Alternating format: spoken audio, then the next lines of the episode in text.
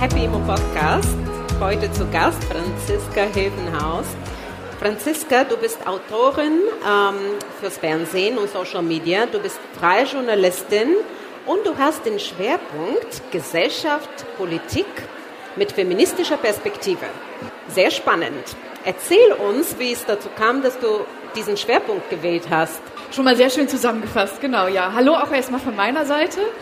Ähm, genau, also ich habe einen frauenpolitischen Schwerpunkt und äh, letztendlich ist ja aus einer eigenen beruflichen Geschichte entstanden. Also als ich beruflich angefangen habe und Journalistin werden wollte, war das noch nicht mein Thema, dass ich gesagt habe, ich setze mich für Feminismus ein. Das war mir damals noch gar nicht so bewusst, aber ich äh, im Laufe meiner eigenen beruflichen Laufbahn ähm, habe ich einfach gemerkt, ähm, wie äh, ungerecht es einfach auch noch zugeht und äh, wo eigentlich ähm, ja Missverhältnisse sind. Und es hat mich einfach immer mehr beschäftigt. Und äh, ich habe, das muss man vielleicht dazu sagen, ich habe einen ostdeutschen Hintergrund. Ich bin in der DDR geboren. Ähm, meine Mutter äh, war immer berufstätig, äh, meine Oma war berufstätig. Und ich habe dann einfach festgestellt, so in den Diskussionen auch mit anderen Frauen, ähm, also diese Sozialisation, die ich habe, ist halt eben in der DDR, sage ich mal, nichts Besonderes gewesen, aber hier dann eben schon. Und wenn es darum geht, Beruf, äh, einen Beruf zu ergreifen, ähm, wenn es um Kita-Zeiten geht, um Teilzeit und so weiter und so fort, all das, ähm, da gibt es einfach sehr, sehr viel eben noch zu tun in Deutschland, dass Frauen sich zum Beispiel beruflich entfalten können und die Dinge machen können, die sie wollen. Und das hat mich einfach immer mehr beschäftigt, eben auch aus meiner eigenen, sag ich mal, Sozialisation heraus, dann zu sehen, wo eigentlich noch wahnsinnig viel zu tun ist und ähm, Genau, dann habe ich mich einfach immer mehr damit äh, beschäftigt. Und das vielleicht auch noch, ich habe ähm, auch ähm, weil ich das eben so wichtig finde, eine Medienberatung gegründet vor zwei Jahren oder mitgegründet mit zwei Kolleginnen, äh, wo wir halt sagen, wir wollen eben für diese Themen auch mehr Sichtbarkeit schaffen. Wir wollen Frauen nach vorne bringen, wir wollen die ins Netz bringen, vor die Kamera und eben auch genau diese Themen sichtbar machen. Und äh, ja, und jetzt bin ich hier bei euch. Ich ja, freue mich sehr. Ja, super. Ich komme selbst auch aus Bulgarien und ich kann mitfühlen alles, was du sagst, weil meine Mama hat gearbeitet, äh, meine Tante hat gearbeitet. Wir waren also in, an sich in Bulgarien waren alle gleich. Und als ich in den USA war, ich war an einem Frauencollege und dann habe ich erst festgestellt, dass es Feminismus gibt und man muss was dafür tun. Und dann kam ich nach Deutschland und Gott sei Dank, irgendwann traf ich die Anna Is und mit dem Happy Immo Club, ich wollte es kurz erklären, weil wir heute auf der Her Career sind und uns Leute zugucken. Ähm, mit Happy Immo wollen wir auch für Gerechtigkeit sorgen. Und Anna Is sagt auch kurz dazu, warum wir das machen und was wir genau machen. Ja, ich freue mich auch, äh, hier zu sein und ähm, mit dir hier zu sprechen, Franziska. Und für uns ist es auch eine Premiere, weil Maja und ich immer nur getrennt Podcasts aufnehmen und jetzt sind wir zum ersten Mal zu zweit hier als äh, Interviewer. Ähm, genau, wir finden, dass jede Frau finanziell unabhängig sein sollte und auf keinen Fall abhängig von irgendeinem Mann oder Ehemann. Und äh, bei Immobilien ist das total oft so, dass ähm, Immobilien dann doch eher den Männern gehören oder von den Männern finanziert werden. Frauen manchmal ähm, den Männern sogar eine Miete bezahlen, womit sich die Männer dann ihre, äh, ihren Kredit quasi abbezahlen und so. Und solche Geschichten gibt's wirklich immer noch, nicht 1980, sondern 2022 immer noch. Und da haben wir uns gedacht, das geht so nicht. Und wir müssen jetzt Happy Immo gründen und ähm, Frauen dazu motivieren, sich ihre eigene Wohnung zu kaufen. Oder nicht ihre eigene, sondern eine Kapitalanlage.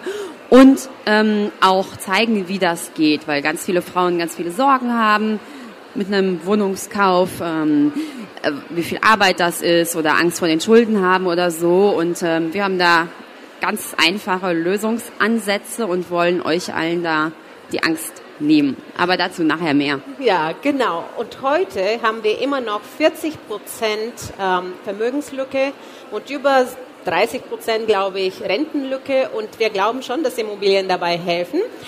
Aber Franziska, ich wollte dich fragen, du bist im Fernsehen, hast du auch eine äh, Sendung, wo du auch dich sehr stark mit dem Thema Frau beschäftigst, Altersarmut teilweise. Und deswegen haben wir auch diesen Titel gewählt, Kindkündigung, Altersarmut.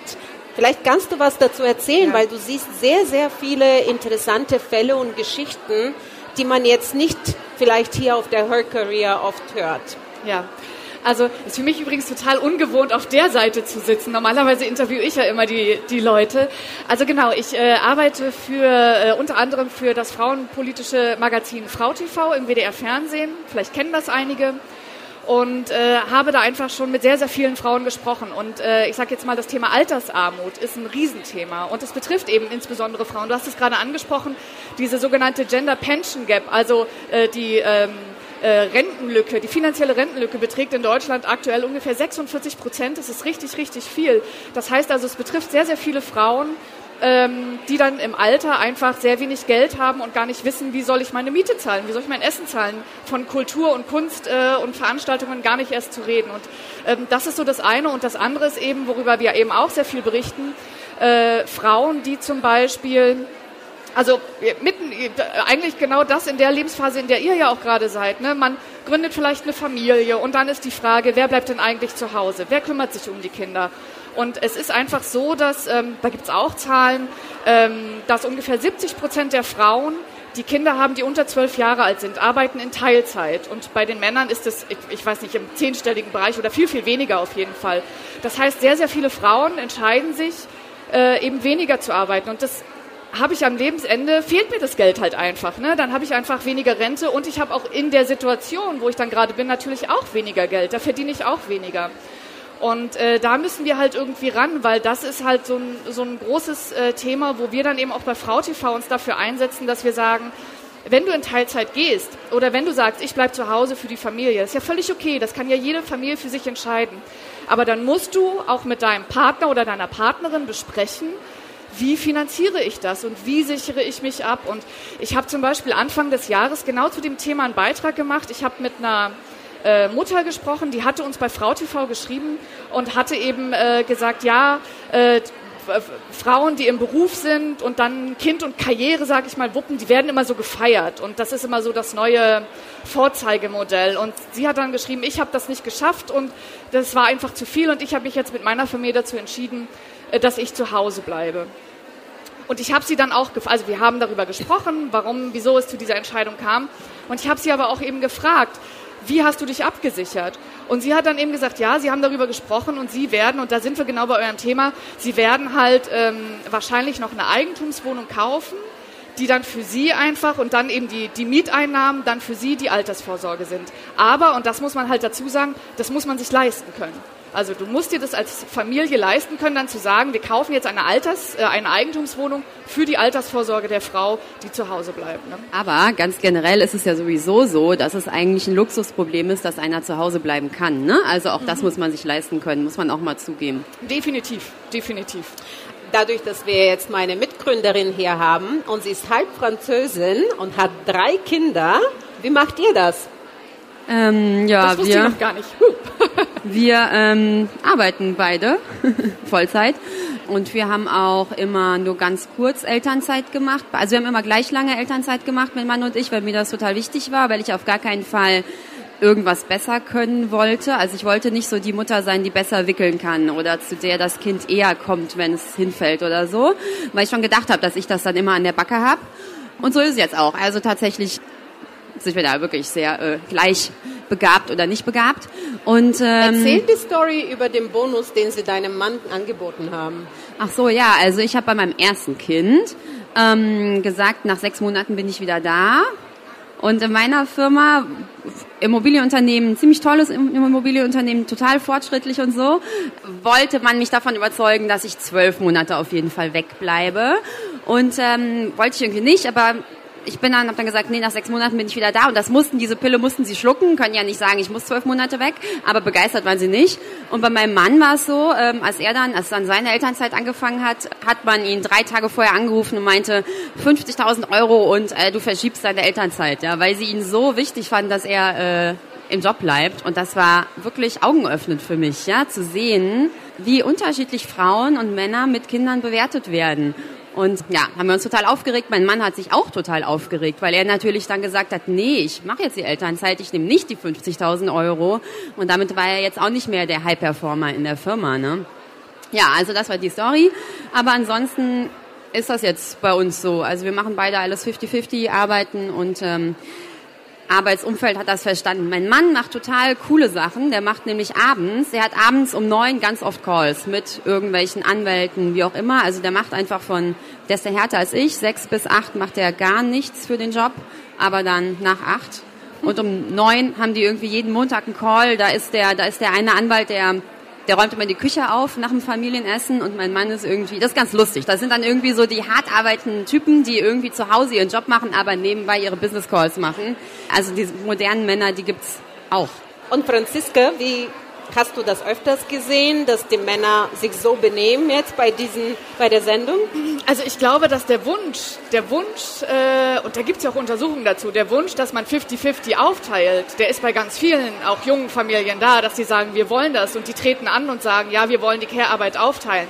Fakt ist aber, und da gibt es eben auch Erhebungen dazu, dass die Care-Arbeit größtenteils bei Frauen hängen bleibt. Und jetzt, wenn Care-Arbeit ist jetzt nicht nur Kinder, da gehört ja noch viel mehr dazu. Ne? Aber in der Regel oder wenn man das statistisch erhebt, ist es so, dass Frauen 50 Prozent mehr Care-Arbeit leisten eben als, ähm, als Männer. Und selbst bei Familien, die antreten und sagen, wir wollen das gleichermaßen aufteilen, klappt es dann eben doch nicht immer so. Ich habe aber mal, ähm, also es gibt natürlich auch Positivbeispiele. Ich habe tatsächlich mal mit einer Familie auch gedreht in Hamburg und das ist eine ähnliche Geschichte wie bei dir. Die haben gesagt, wenn Kinder kommen, teilen wir 50-50. Und äh, das soll genau aufgeteilt sein. Was jetzt nicht heißt, dass alle, dass jede Hausarbeit immer gleich aufgeteilt ist, sondern dass man einfach versucht, irgendwie auch diesen Mental Load, der kommt ja auch irgendwie so dazu, ne, an das, was man, also dass man das irgendwie ähm, fair aufteilt. Und er ist auch zu seinem Arbeitgeber gegangen und hat gesagt, ich möchte gerne Teilzeit arbeiten, ich möchte reduzieren.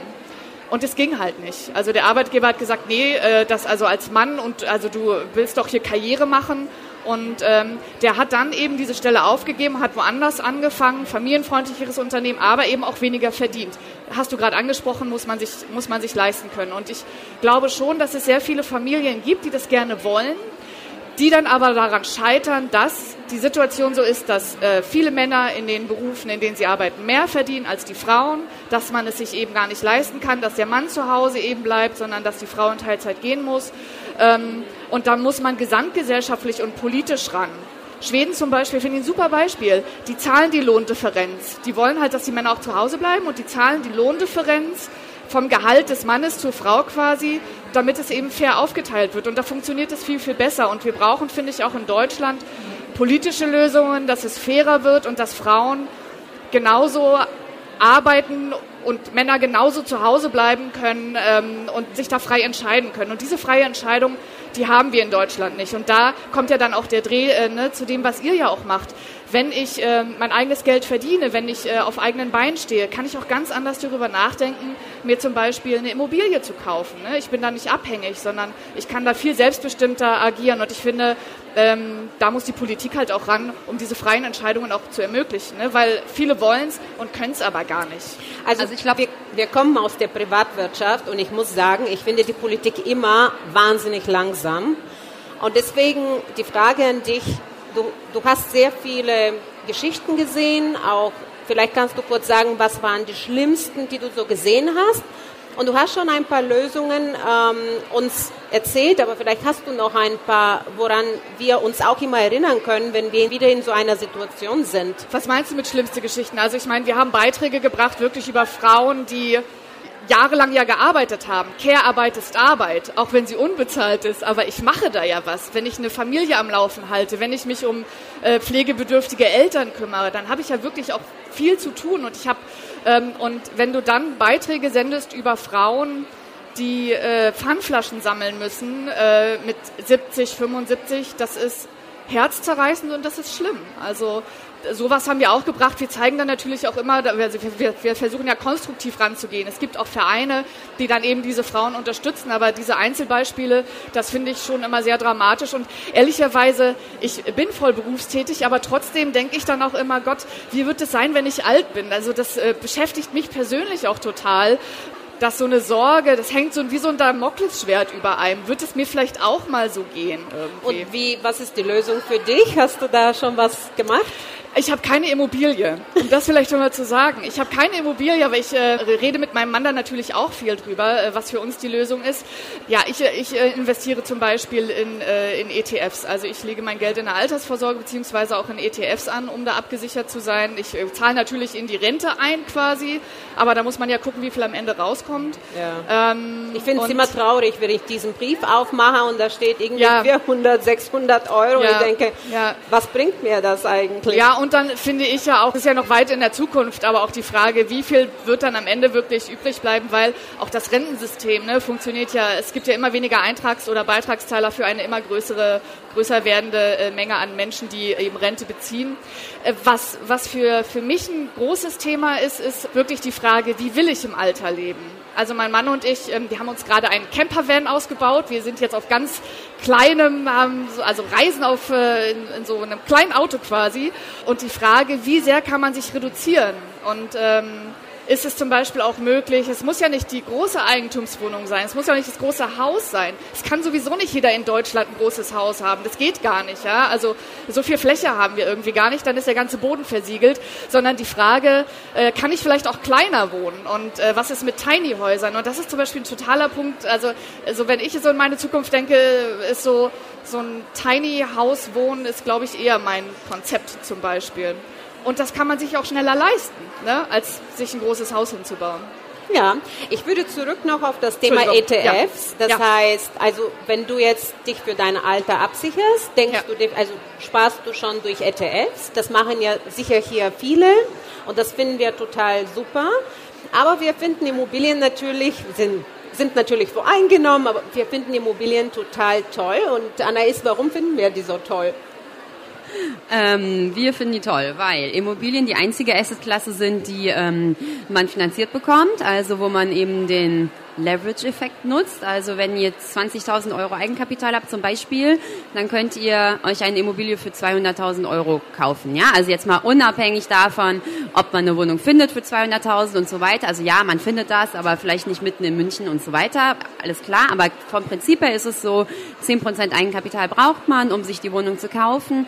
Und eigentlich wartet man dann 20, 30 Jahre, bis die Wohnung abbezahlt ist, weil man setzt die Wohnung so auf, dass die Miete die Finanzierung deckt und dann gehört einem die Wohnung. Ne? Und dann nach diesen 20, 30 Jahren kann man dann das, was man an Miete bekommt, also wenn man jetzt eine Wohnung hat, für die man 800 Euro bekommt oder so, dann ähm, bekommt man eben diese 800 Euro als zusätzliches Einkommen zur Rente oder wie auch immer. Ne? Und deswegen finden wir es auch ganz gut, wenn man schon zu Hause bleibt, wie du vorhin gesagt hast, jeder kann das ja machen, ähm, aber dann ist eine Immobilie ganz schlau, in der Elternzeit zum Beispiel zu kaufen, weil mit dem Baby muss man sowieso spazieren gehen, kann man sich auch ganz viele Wohnungen angucken. Und diese Wohnung, wenn die dir dann gehört als Frau, dann hast du ja schon diese 800 Euro Rente, die du, also Miete, die du später als Rente bekommst. Und das ist ein Riesen, das ist ja total viel. So viel ähm, könntest du niemals in deine Rente privat einzahlen, ne, um auf 800 Euro Ausschüttung am Ende zu kommen. Ja. Und ich finde, dieses passive Einkommen ist schon irgendwie für mich zumindest sicherer als jetzt die ETFs, weil von den ETFs, du könntest natürlich ETFs mit Dividendenzahlungen kaufen, um da eine Sicherheit hinzukriegen. Aber bei einer Immobilie weißt du, dass die Miete einfach jeden Monat kommt, wenn du in einer guten Lage gekauft hast. Und es ist auch sicherer als die ähm, Rentenausschüttung, ne? weil das ist, wie du sagst, keiner weiß, ob wir am Ende diese 600 Euro wirklich kriegen. Aber die Miete, die werden wir schon kriegen, weil wir alle müssen wohnen. Aber ihr denkt ja schon darüber nach, eine Wohnung zu kaufen, oder? Als Kapitalanlage.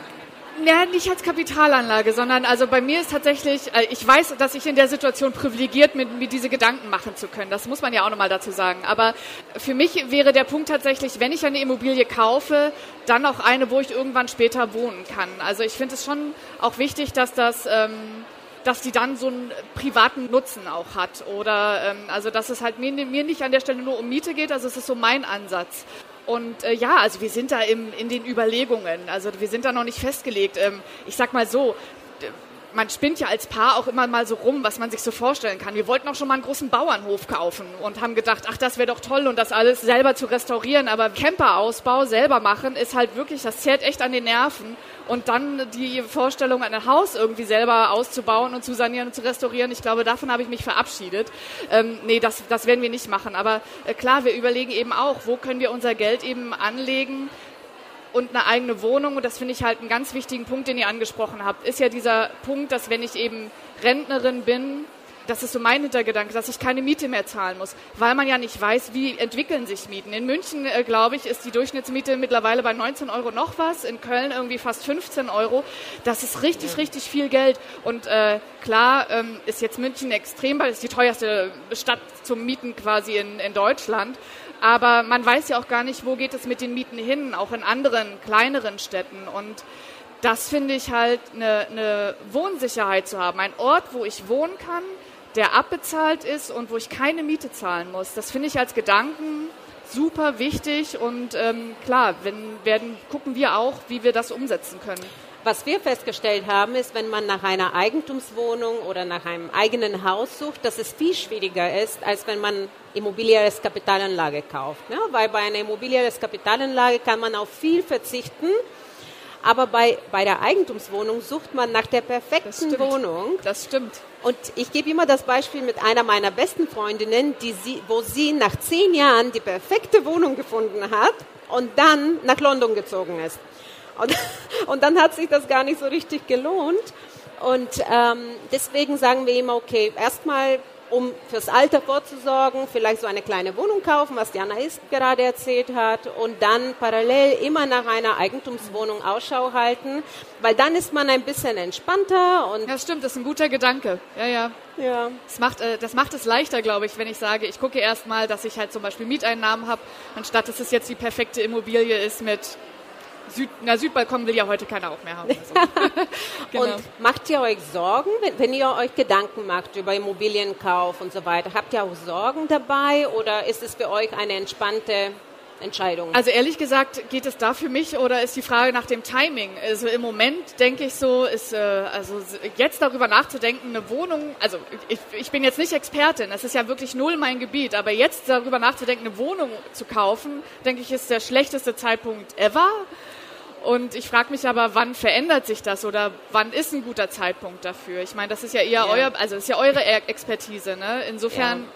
Man muss schon sagen, dass im Vergleich zum letzten Jahr haben, hat sich die Anzahl an Transaktionen im Wohnimmobilienbereich halbiert. Also das muss man sich erstmal vorstellen, ähm, wie viel wir letztes Jahr über den Markt verkauft haben und wie viel weniger wir heute verkaufen ähm, im Immobilienbereich. Viele Projektentwickler haben es wirklich schwer, ähm, weil die Zinsen höher sind und die Menschen einfach sagen, okay, so wie wir immer unser Rat ist ja, dass die Miete Zins und Tilgung abdeckt. Das heißt, man kann ein bisschen weniger zahlen jetzt.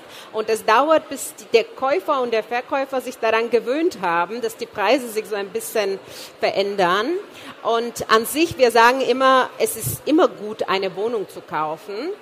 Aber in so einem Markt wie heute ähm, würden wir, also wir privat, warten auch ab, außer wir finden was Außergewöhnliches. Wir haben gerade für eine Wohnung, die uns für 230.000 Euro angeboten wurde, haben wir gerade 160.000 Euro geboten. Und wir warten jetzt zu sehen, ob das klappt oder nicht.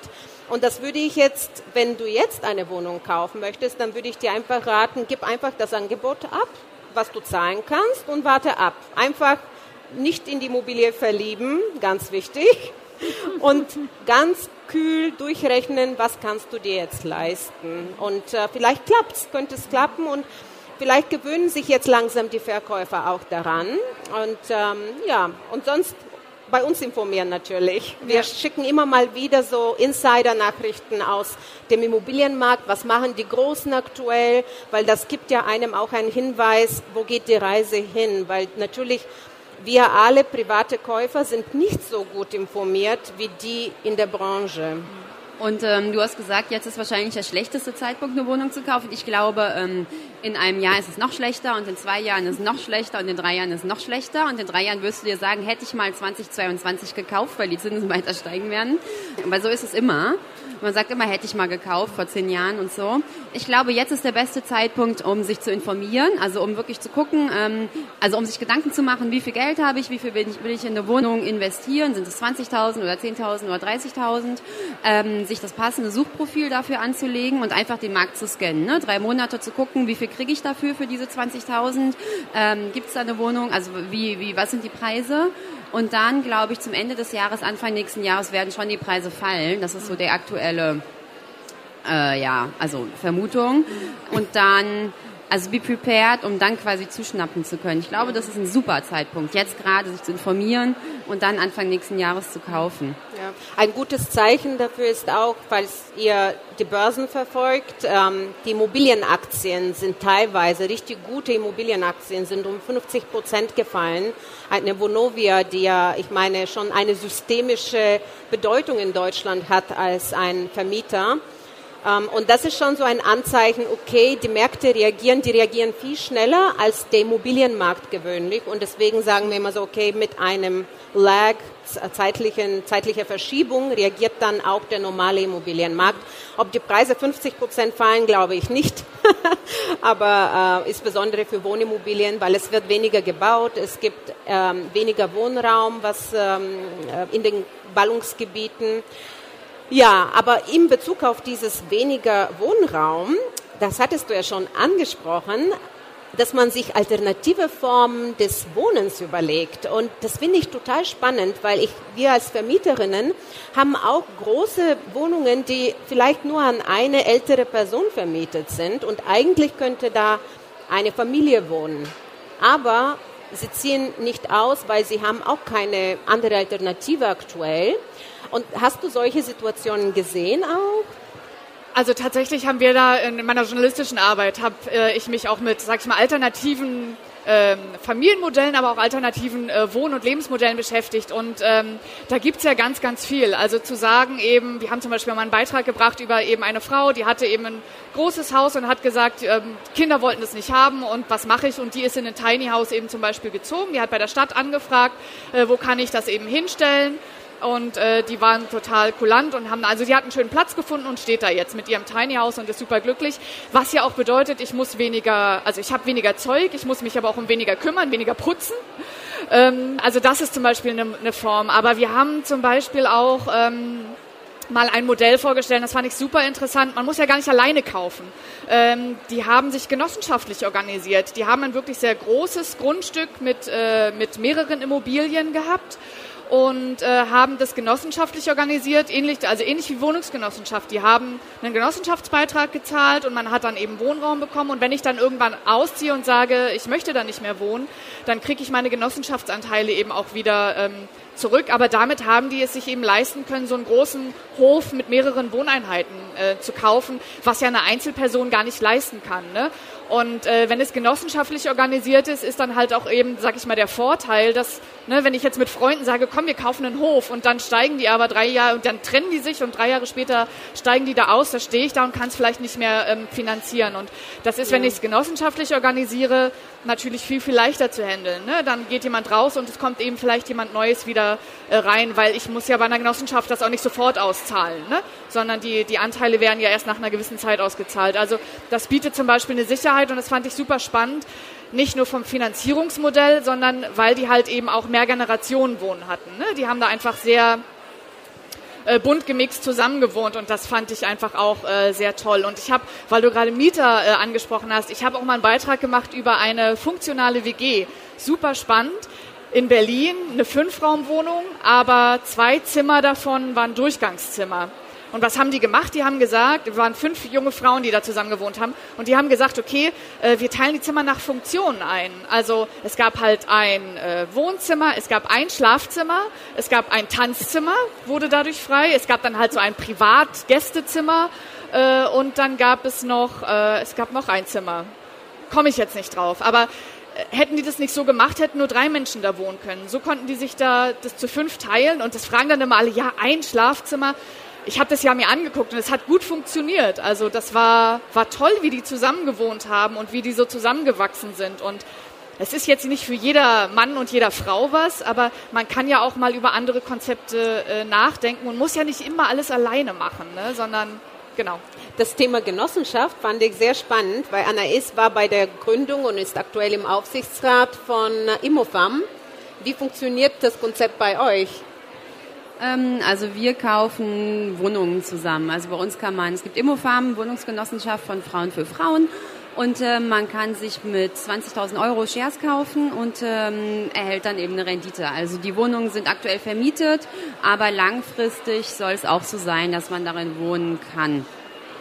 Ja. Ist aber noch also eine sehr kleine so Genossenschaft, aber ähm, vor zwei Jahren gegründet, genau, wachsend. aber das Thema, ich finde das Thema zusammen ähm, total spannend, weil wir auch bei Happy Immo gerne mit anderen Frauen zusammen kaufen. Also Maya und ich investieren gern zusammen oder wir haben auch schon mit anderen Frauen aus unserem Circle investiert. Und ähm, dazu wollen wir euch auch alle gerne ermutigen, ne? weil wenn man auch sagt, man braucht vielleicht 20.000 Euro für eine, für eine erste Wohnung, die hat vielleicht nicht jeder, aber 10.000 kann man sich vielleicht irgendwie dann doch zusammensparen. Und dann tut man sich zusammen, ja, und kauft mit der besten Freundin oder einer Kollegin oder so. Und dazu wollen wir euch auch alle ermutigen. Und auch wir haben viele die dann gleich kommen, na ja, bei Geld hört die Freundschaft auf und so, ja, man kann aber vorher alles klären. Also es gibt viele Fragen, ihr könnt auch bei uns bei Instagram gucken, wir machen genau heute einen Post dazu, ähm, was wichtige Fragen sind, die man einfach einmal durchsprechen sollte. Und ähm, dann kann man einen GBR-Vertrag machen oder so. Und dann kann man eigentlich, also wir haben es selten erlebt, dass, ähm, dass da wirklich Freundschaften zerbrechen oder so, weil alle wollen ja das Gleiche, ne? Alle wollen ja die Immobilie und wollen Geld damit verdienen und das war's. Und die Freundschaft ist dann was anderes. Du siehst so, was wirst du sagen? Ja, ja, ist, ist wie mit einem Ehevertrag. Also ich meine, wenn genau. alle in der Freundschaft, wenn alles gut läuft und so, aber klar, Dinge einfach vertraglich festzulegen irgendwie, damit man dann eben auch gut miteinander, falls irgendwas nicht mehr laufen sollte, damit man da auch irgendwie gut äh, wieder rauskommt ähm, und dann eben da Sachen geregelt sind. Ne? Genau, und lustig, dass du das mit dem Ehevertrag sagst, weil ähm, wir kriegen ganz oft das Feedback, dass man nicht mit der besten Freundin irgendwie kaufen will. Und dann sagen wir immer, es ist so verrückt, weil jeder kauft ja mit dem Ehemann und Ehen halten vielleicht drei, vier Jahre. Oder das ist jemand, den kennt man vielleicht drei, vier Jahre. Aber klar, mit dem kauft man sofort eine Wohnung, ja. Und die beste Freundin, die kennt man seit 30 Jahren. Und äh, mit der kauft man keine Stimmt. Wohnung oder was. Total absurd. Ja, ich habe schon zwei äh, also ein Mann und ein Freund gewechselt, aber dafür meine Freundinnen sind immer noch da und ja. hätte ich bloß mit denen gekauft oder mit dir die Eigentumswohnung, die wir jetzt verkaufen werden, wäre schon gut gewesen, ja. Deswegen Freundschaften halten schon länger als die Partnerschaft manchmal, ne? Aber ich wünsche es keinem. Ich wünsche schon, dass die Partnerschaft auch lange bleibt, erhalten bleibt. Ähm, diese speziellen Konzepte, wir haben ja auch selbst ein paar Konzepte. Wir vermieten nur an kreative Menschen oder halt Menschen aus dem Startup-Bereich, weil das Themen sind, die uns interessieren. Und ich finde so eine WG, wo Menschen sich gegenseitig, wo sie gleichgesinnt sind und sich gegenseitig unterstützen können, ganz spannend. Hast du sowas auch weiterhin erlebt, nachdem du diese Sendung gemacht hast? Ja, das ist schon sehr, also das ist schon ein sehr besonderes Wohnkonzept, ne? Weil ich, wie gesagt, ich glaube, diese Schlafzimmernummer ist halt für ganz viele, dass sie sagen, das kann ich mir nicht äh, vorstellen. Ähm, ja. Und was ist, also das war ja auch so die Frage, was ist, wenn dann mal Besuch kommt? Ja, aber dafür gab es dann halt das Gäste, Gästezimmer. Ich äh, glaube, das ist, ähm, man muss gucken, in welcher Lebensphase man steckt. Also das waren fünf junge Frauen, die haben studiert, eine Ausbildung gemacht und in der Lebensphase hat das gut gepasst. Wenn ich eine Familie gründe und Kinder habe, bin ich in einer anderen Lebensphase. Da möchte ich nicht mit anderen Menschen vielleicht mir mein Schlafzimmer teilen irgendwie. Also es passt dann irgendwie nicht so. Und die wollen das auch nicht, weil die Kinder vielleicht nachts wach werden und schreien. Also egal. Äh, man muss ja einfach gucken, in welcher Lebensphase bin ich und was passt in dieser jeweiligen Lebensphase zu mir. Und ich finde zum Beispiel, das ist das, was du vorhin ja auch angesprochen hast, zum Beispiel, dass sehr viele ältere Menschen alleine in großen Häusern leben, das passt eigentlich nicht zu ihrer Lebensphase. Viele, das, das erlebe ich eben auch ähm, äh, in meiner journalistischen Arbeit, sind ja eigentlich überfordert damit. Die schaffen das gar nicht mehr, sich um das ganze Haus allein zu kümmern. Äh, die können manchmal, weil sie nicht mehr so mobil sind, das Haus nutzen. Die sind dann nur noch auf einer Etage. Und was ich glaube, was wichtig ist, ist, ähm, wenn man sich auch überlegt, ähm, äh, zum Beispiel eine Privatimmobilie sich anzuschaffen, auch zu überlegen, passt es auch zu meinem Lebensabend? Also passt es so, dass ich dann da auch wohnen kann, wenn ich alt bin. Ne? Also sich diese Gedanken auch zu überlegen, wie will ich eigentlich in welcher Lebensphase irgendwie wohnen. Und das kann sich ja auch ändern.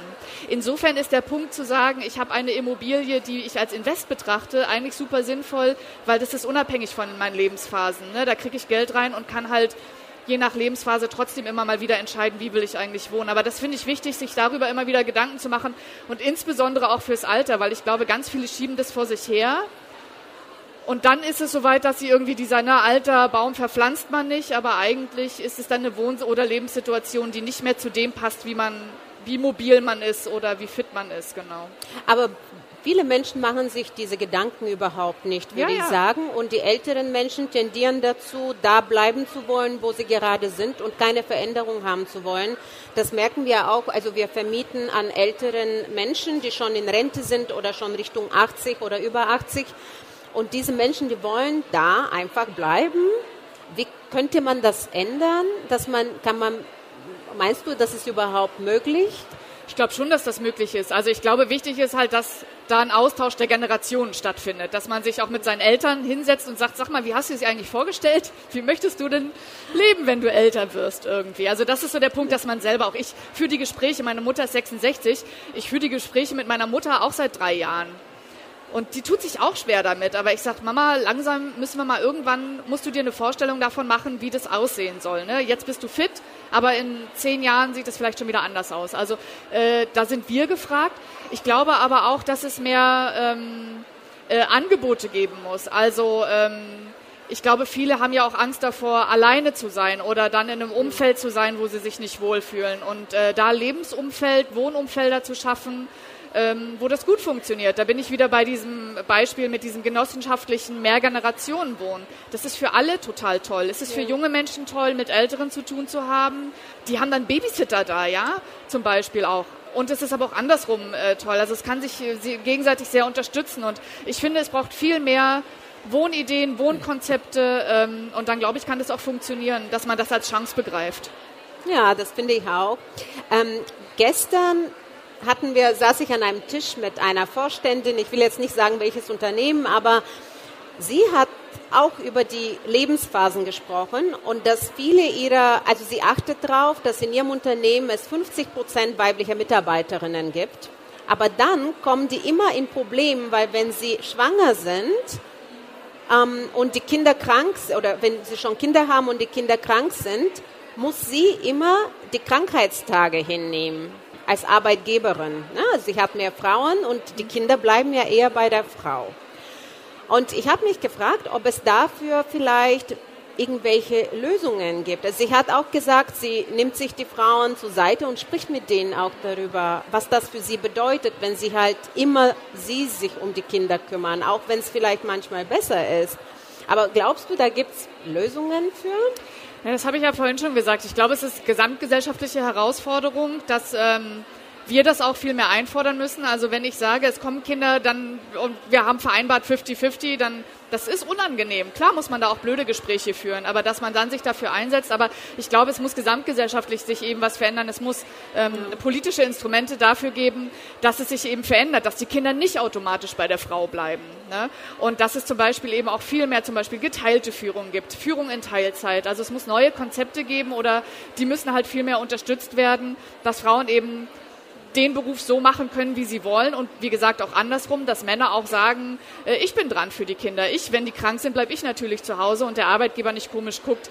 Ähm, das ist ein Riesenthema. Das dauert auch noch. Also das ist jetzt, glaube ich, nicht so, dass man sagen kann, in fünf Jahren ist das alles anders. Aber ich glaube, es ist wichtig, dafür immer Bewusstsein zu schaffen und das auch immer wieder, das mache ich ja als Journalistin auch mit meiner Arbeit, das immer wieder einzufordern. Ja. Und auch zu ermutigen. Ne? Ich glaube, Genau. man muss auch gerade Frauen dazu ermutigen, dieses Gespräch zu führen und zu sagen, nee, ich mache aber nur 50 Prozent und aber die Männer auch. Denn ähm, Ja. dazu gehört wahnsinnig viel Mut, was du vorhin erzählt hast, der Vater aus Hamburg oder auch mein Mann in der Firma einfach zu sagen, nee, ich nehme jetzt die Elternzeit. Ja. Da muss man wirklich den Mut für haben, um das durchzusetzen.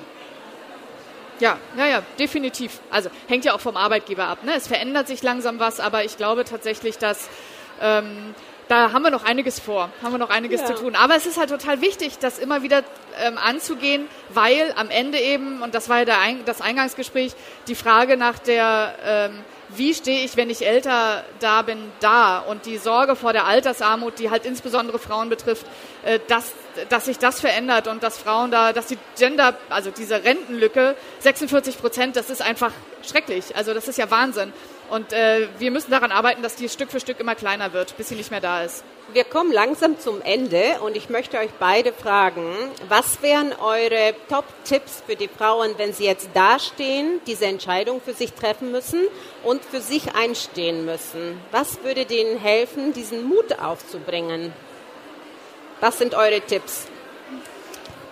Also, ich glaube, mein Tipp ist, macht einfach die 50 Prozent. Also überlegt dann nicht, denkt da nicht drüber nach, macht es einfach, weil ihr werdet davon total profitieren. Also wenn ihr wirklich eine Beziehung habt, in der auch die Kinder eine gleichberechtigte Beziehung zu ihrem Vater haben, also zu euch und zum Papa, dann ist es auch für die Kinder ganz, ganz toll. Es ist einfach wichtig, ja, einen Vater zu haben, der für sie da ist und zwar gleich doll wie die Mutter.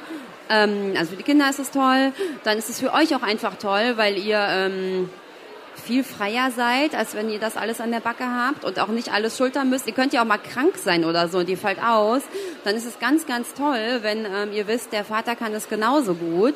Und für den Papa ist es auch toll, weil er sich nicht so fehl am Platz fühlt und so, ne? Und einfach weiß, er ist da auch ein 100% wichtiger Mensch, der seinen Job erfüllt. Also ich glaube, das ist einfach wichtig, macht einfach diese 50% und das ist dann für alle drei Parteien gut. Ein besseres Leben. Ja. Also ich glaube, mein Tipp, und das betrifft ja nicht nur das Thema, letztendlich geht es darum, man muss nicht alles alleine können, man muss auch nicht alles alleine wissen. Also auch wenn es zum Beispiel um Immobilienkauf oder so geht, sich einfach Unterstützung holen, Beratung holen. Es gibt genügend tolle Frauen, die ähm, Expertise haben und, äh, und dann einfach gucken, ähm, wer kann mir denn weiterhelfen. Also ich glaube, das ist in ganz vielen Lebensbereichen so, äh, dass wir uns gegenseitig unterstützen können und dass ähm, Hilfestellung geben können. Und das würde ich immer sagen. Netzwerkt und sucht euch die Hilfe. Ihr müsst es nicht alles alleine schaffen, sondern holt euch Beratung, sucht euch Hilfe und dann äh, geht das alles viel, viel leichter. Ja, dann danke ich euch zwei. Danke Franziska, danke Anais. Und ich hoffe, wir haben es heute geschafft, euch auch Mut zu geben und diese Unterstützung, von der ihr beide gesprochen habt, und euch zur Seite zu stehen, um ähm, ja, um diesen Weg zu gehen, der Gleichberechtigung, die Vorteile für den Vater auch im Vordergrund zu stellen und auf der anderen Seite sich von Beraterinnen und Beratern und Unterstützerinnen diese Hilfe zu holen, noch mutiger zu sein. Ja. Vielen Dank. Ja, es hat Spaß gemacht. Und danke, dass ihr alle äh, da geblieben seid. Auch bis danke, dass ihr Vielen da Dank wart. auch von mir.